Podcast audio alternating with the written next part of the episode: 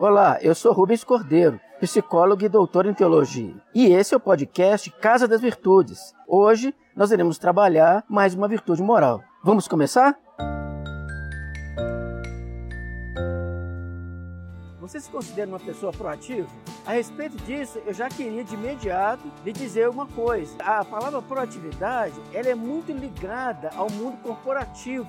Quando se usa a expressão mundo corporativo, nós estamos tratando do mundo das empresas. Por exemplo, se você quiser trabalhar numa empresa, exige-se da pessoa que ela seja proativa. Mas afinal de contas, o que, que significa ser uma pessoa proativa? Uma pessoa proativa é aquela que age antecipadamente. Acontece um problema, uma dificuldade qualquer, o proativo pensa antes que o problema aconteça. E antes mesmo que ele aconteça, já busca uma solução. Uma outra expressão que se usa muito para descrever a pessoa proativa é que ele é uma espécie, como dizem os americanos, de self-starter. O self-starter é aquela pessoa que começa o empreendimento por conta própria. É nesse sentido que, em geral, a pessoa proativa é também uma pessoa empreendedora, ou seja, é uma pessoa que faz uma série de projetos antes que alguém lhe solicite, por exemplo. A pessoa age por conta própria. Além disso tudo, é muito interessante para se compreender bem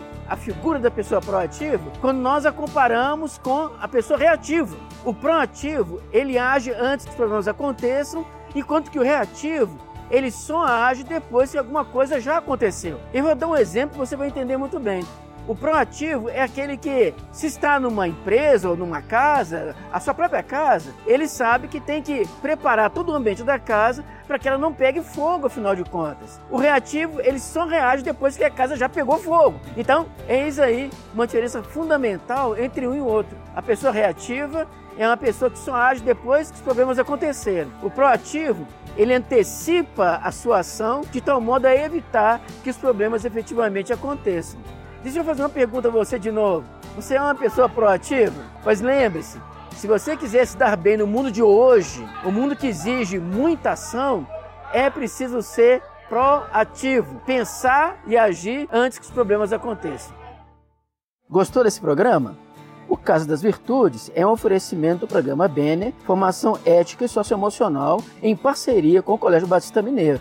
Para mais informações, acesse institutoexis.org.br barra Até o nosso próximo encontro.